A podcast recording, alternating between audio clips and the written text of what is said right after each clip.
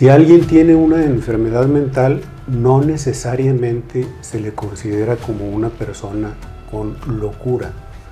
La locura, cuyo nombre técnico es la psicosis, es solo un grupo de enfermedades en las cuales la persona no distingue lo que pasa en la realidad externa, en el mundo, de lo que pasa adentro de su mente.